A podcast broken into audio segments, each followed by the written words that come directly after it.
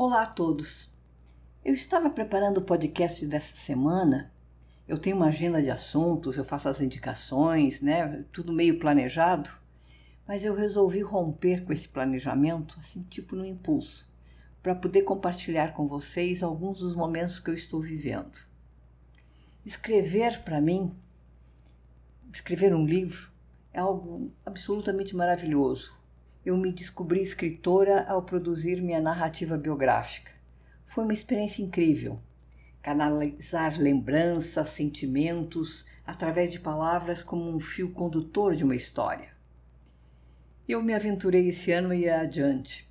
Escrever não mais percepções de experiências vividas, mas permitir que, através da criatividade, eu idealizasse um romance ficcional onde eu pudesse, sem amarras, falar daquilo que muitas vezes está engasgado na nossa garganta. Escrever uma ficção com épocas e locais distintos da minha realidade exigiu uma certa pesquisa e algumas, algumas referências.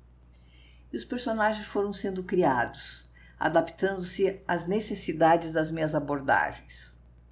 Além do desafio de uma escrita ficcional, a dificuldade de lidar com um tema que para mim é uma grande incógnita, apesar de eu já estar com 74 anos, que é o envelhecer. Eu sei o que passou comigo, eu sei de inúmeras histórias passadas ou mesmo agora no presente, mas não há narrativa do futuro.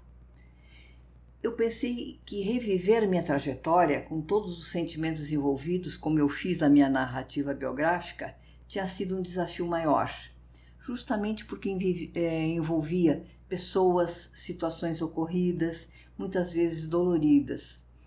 Sempre tive a impressão de que os meus filhos, netas e netos nunca se deram conta da minha pessoa. Eu sou mãe e avó para eles. Eu queria que eles conhecessem a Cristina. Outro ponto importante do meu livro anterior foi o processo de superação de uma doença mental que relatei com todos os altos e baixos. Agora, Nesse segundo livro, eu sabia que tinha um desafio imediato: dar conta de um romance ficcional, mas que trouxesse para ser encarado de frente o tema do envelhecer. É ficcional, não há fórmulas de autoajuda, mas há sentimentos e muito medo. Pois envelhecer é o estágio mais próximo da morte. E até mesmo a palavra morte ainda é tabu. Estou querendo trabalhar isso. Eu quis encarar de frente esse tema. É ficcional, mas é desafio pessoal. Fui pega de surpresa com a comoção interna que esse livro me causou.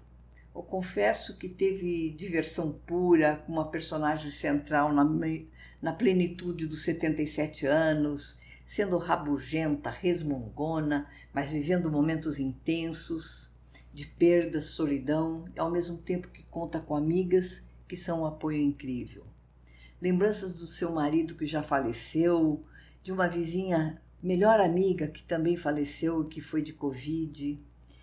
Mas entre a solidão e tristeza de um luto prolongado, a beleza da experiência vivida que lhe permite o esperançar. Gente, meu livro, que eu coloquei como título Envelhecer, Chatices, Causos e Contos, promete Agora que o conteúdo está completo, vem a parte da finalização, tem a correção, a edição, publicação. Tem um tempo ainda para chegar nas livrarias. Eu preciso contar para vocês que de vez em quando caminhava pela casa, gente falando como uma das personagens, conversando com amigas fictícias, tentando entrar no clima ficcional para correr de volta para o computador e da forma que estava bailando ali na minha cabeça. De repente eu voltava para o planeta Terra e me dava conta que o meu marido, querido companheiro incentivador, estava dando risada do meu jeito. Foram tempos interessantes aqui em casa. O romance é ficcional, mas o impacto dos sentimentos é muito real.